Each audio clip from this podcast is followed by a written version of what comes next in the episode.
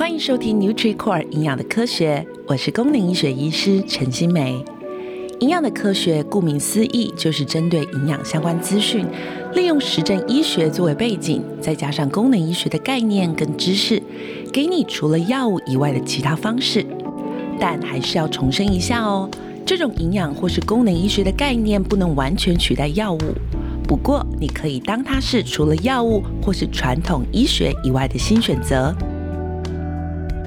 我们之前呢、其实录过各式各样的单元哦。那呃，中间其实因为疫情的关系哈，我们有穿插了一些跟疫情有关的一些呃功能营养医学的角度，我们该如何去预防，嗯，或者是说去减少哈 COVID-19 的一个呃可能会对我们身体所产生的一些比较严重的症状啦哈。那其实我们还是回到核心哦，我们其实是希望透过这样的一个呃一个 podcast 的节目，让大家可以去逐渐的了解呃。不管是你现在很常听到的一些很有名哈，但是你可能对它很陌生的一些营养元素，又或者是一些新颖所新出来的一些营养元素哈，都是蛮值得呃我们在 Podcast 的内容里头去做探讨的。那今天其实要讨论的是一个呢，之前其实被蛮多的呃营养的医生，甚至是蛮多的医生，其实有提到的一个矿物质。那这个矿物质其实呃这几年间呢，被讨论的相对下更多哈，就跟过去的维生素 D 有点像，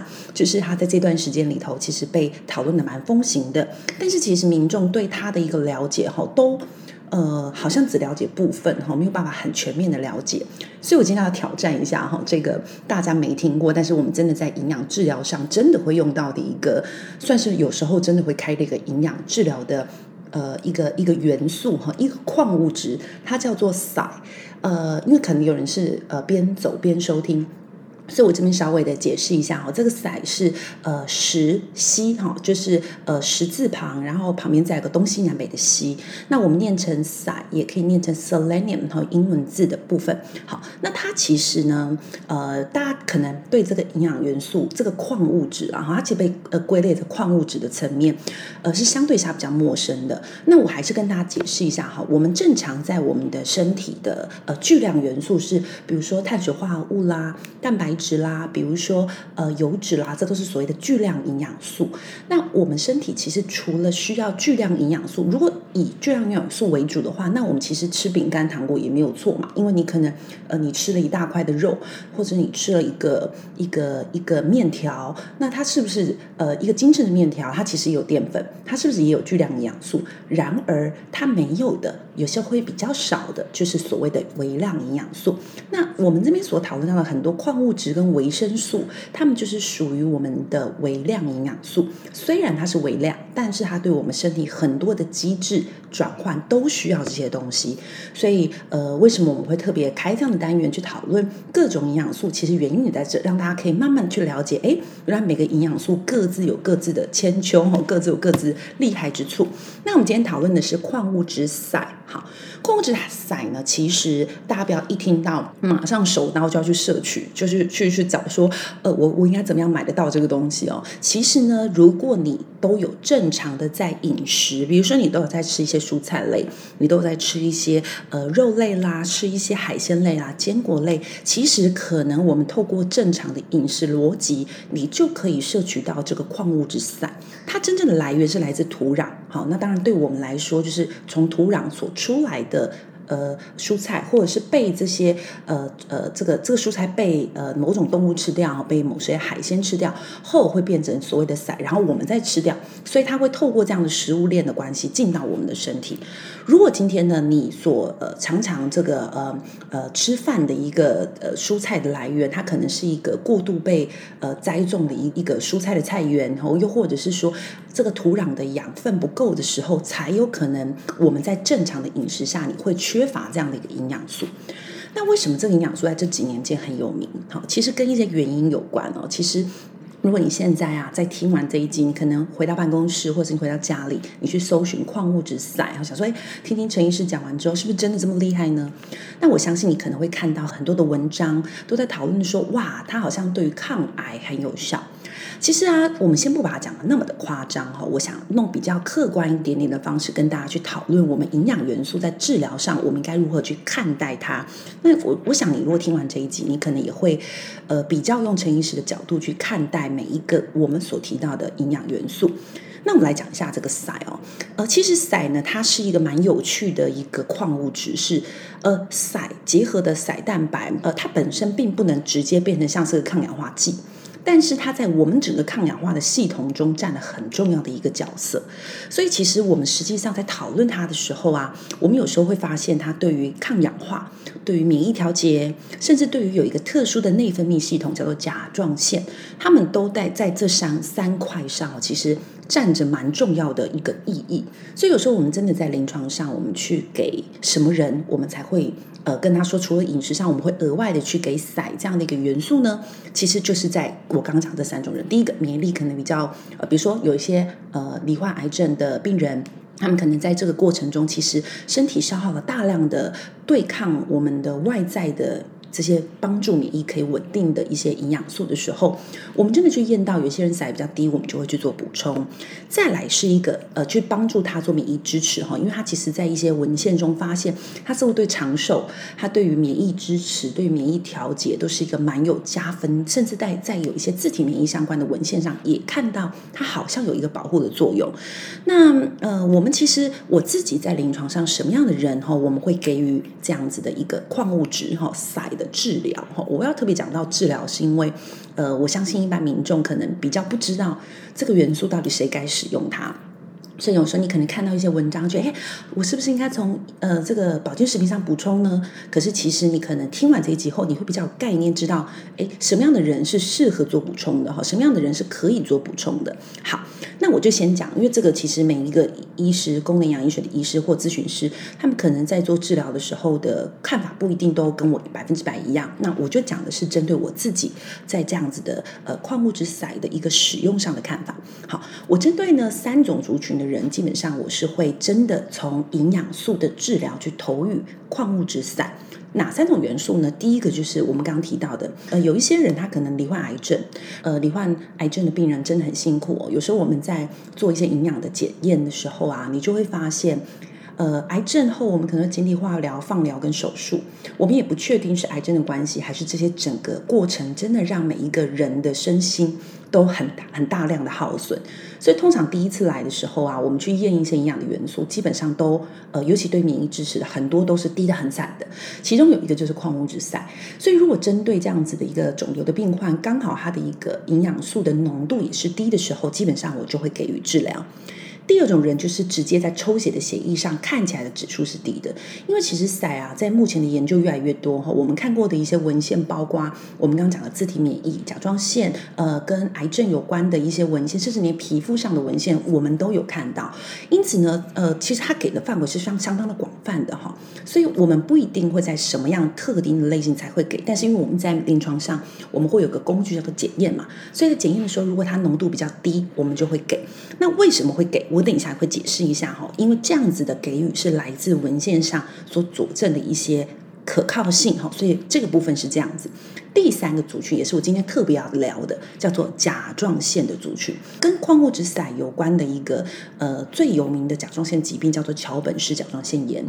那有一些甲状腺低下的人，其实我们在临床上，我们真的也会投予矿物质散这样的一个元素。但我还是要特别讲哦，请你这一集一定要听完，因为矿物质散现在我相信很多人对它的了解仍然是不够深入的。所以呢，我们在怎么样的给予这样子的营养素，是有一些条件在的。它并不是你随便买矿物质硒都是 OK 的哦。所以这个部分，如果大家听完之后，哎，你刚好就是我刚刚提到的某一个族群，你也想要自己做这样的一个营养的保健品的补充，那你要听完之后买到对的保健食品，我们会比较安心一点。好，那我们先讲一下哈，甲状腺低下的人，而其实呢，我很多的矿物质对于甲状腺这个呃，我们我们讲甲状腺在干嘛？就是在帮我们合成甲状腺素。那甲状腺素在干嘛？它在帮助我们身体的全身的代谢去做一个调调节。那呢，呃，甲状腺其实呢，我们发现说，当甲状腺低下的时候哦，这个我们身体就可能会比较疲倦嘛，有些人会便秘嘛，有些人会觉得，呃，头发变这个这个发质也改变了，就是整个人好像代谢都变慢了。那我们很多的营养素，比如说矿物质锌、矿物质硒、维生素 D，呃，维生素 A 跟 C 跟 E 跟 B，就要简单点就是说，很多的维生素跟有些特定的矿物质。他们其实对于整个甲状腺的支持，就是让甲状腺把这个我们说的甲状腺素顺利的做出来，让我们身体顺利的使用的整个过程，都是有参与到的。那其中有一个元素就是矿物质散。它在参与什么部分呢？其实我们甲状腺呢，它会合成两种甲状腺素，一种叫做 T 四，一种叫做 T 三。好，那当然你在抽血你会看到写说 Free T 四，Free T 三。总共我们有时候在检验上会看到这四种项目。那我们现在不是在上课哦，所以我就没有把它讲得太清楚。我只要跟大家讲的是说，我们就把它记成 T 四跟 T 三这样的两种甲状腺素。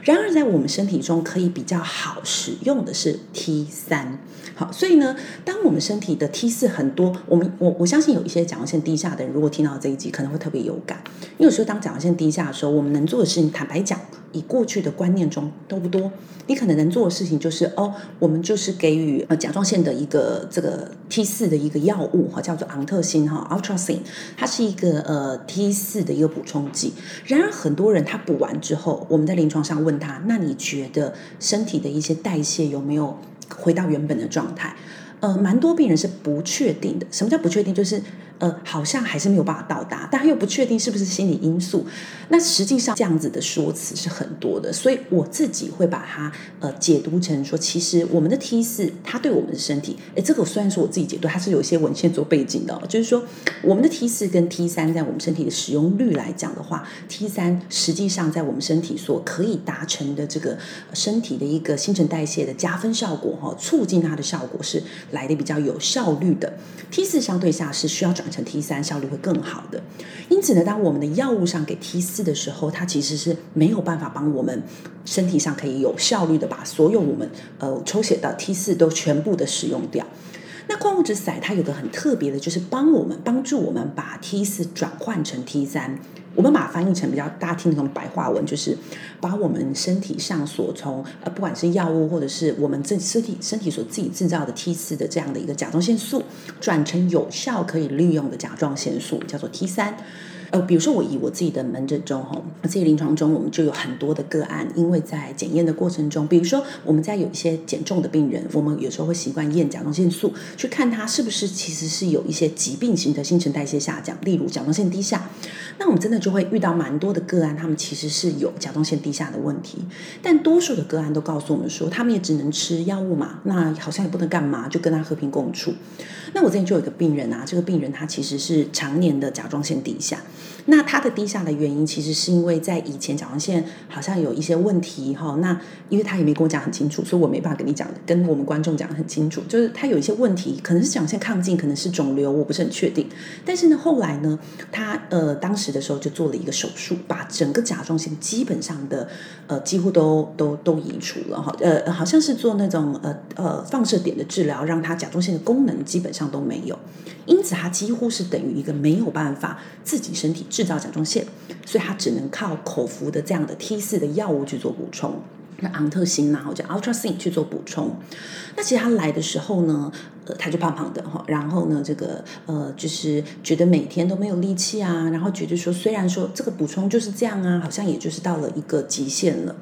那时候呢，我听完之后，我其实就投于一些真的的营养治疗，其中有一个就是矿物质硒。那大家可能想知道我还给了什么？我给的矿物质硒本身就含有维生素 A 跟 C 跟 E 啦，所以其实基本上如果你呃没有的时候，因为这些营养维生素其实也很需要，我会建议你可以从食物上去多补充维生素 A 跟 C 跟 E，因为它们对于甲状腺支持也是有效的。那再来呢，我会再给予的是维生素 D 跟给矿物质锌，然后还有给一些 B 群哈。那结果在呃投予的第一个月回来，他就跟我说：“哎，真的蛮有趣的。他以前其实他真的有感受到他的整体的那种疲倦感，其实是有消除的。我相信这件事情对一般人来讲是，是因为矿物质赛哦。其实我们营养虽然会治疗我自己，然后我相信可能其他的咨询师或营养师或营养专家不一定跟我有持一样意见，但是呢，我自己矿物质赛对于一个正常人。”它不一定有感觉，像有一些营养素是会有一些感受的，比如说镁，好，矿物质镁，我肯定跟你们讲过，说我会在睡前给，睡前给可能两百毫克，哎，大家是会觉？得疲倦想睡觉的，好，它会有一种很明确的感觉，但矿物质赛不太一样哦，他们不会有什么太明确的感觉，呃，比较明确会有给我们这样子的说，哎，身体有改变的，通常甲状腺低下的人的这样的回馈特别的明显，所以呢，后来呢，这个病人就跟我说，其实他真的有。终于感受到什么叫做甲状腺，好像在身体真的有在使用的那种感受。虽然说之前其实真的指数也 OK，然后身体还是 OK 的，但是可能就差了那个临门的一脚，让他可以好好的在他的生活上更有效率的工作，跟更有效率的表现他本来的一个身体状况哈，身体的一个呃可能工作能力啦等等的。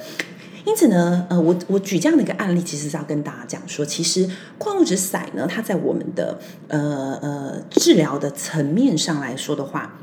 其实有很多的层面，我们会从这样子的营养素去做治疗，也跟大家，因为我想把它下一个部分，我再稍微的拆成另一集哈，可能比较短哈，但是要跟大家提一下，说这个呃矿物质赛的一些内容。那想跟大家提的就是说，其实矿物质赛是一个这几年间非常新兴的一个矿物质，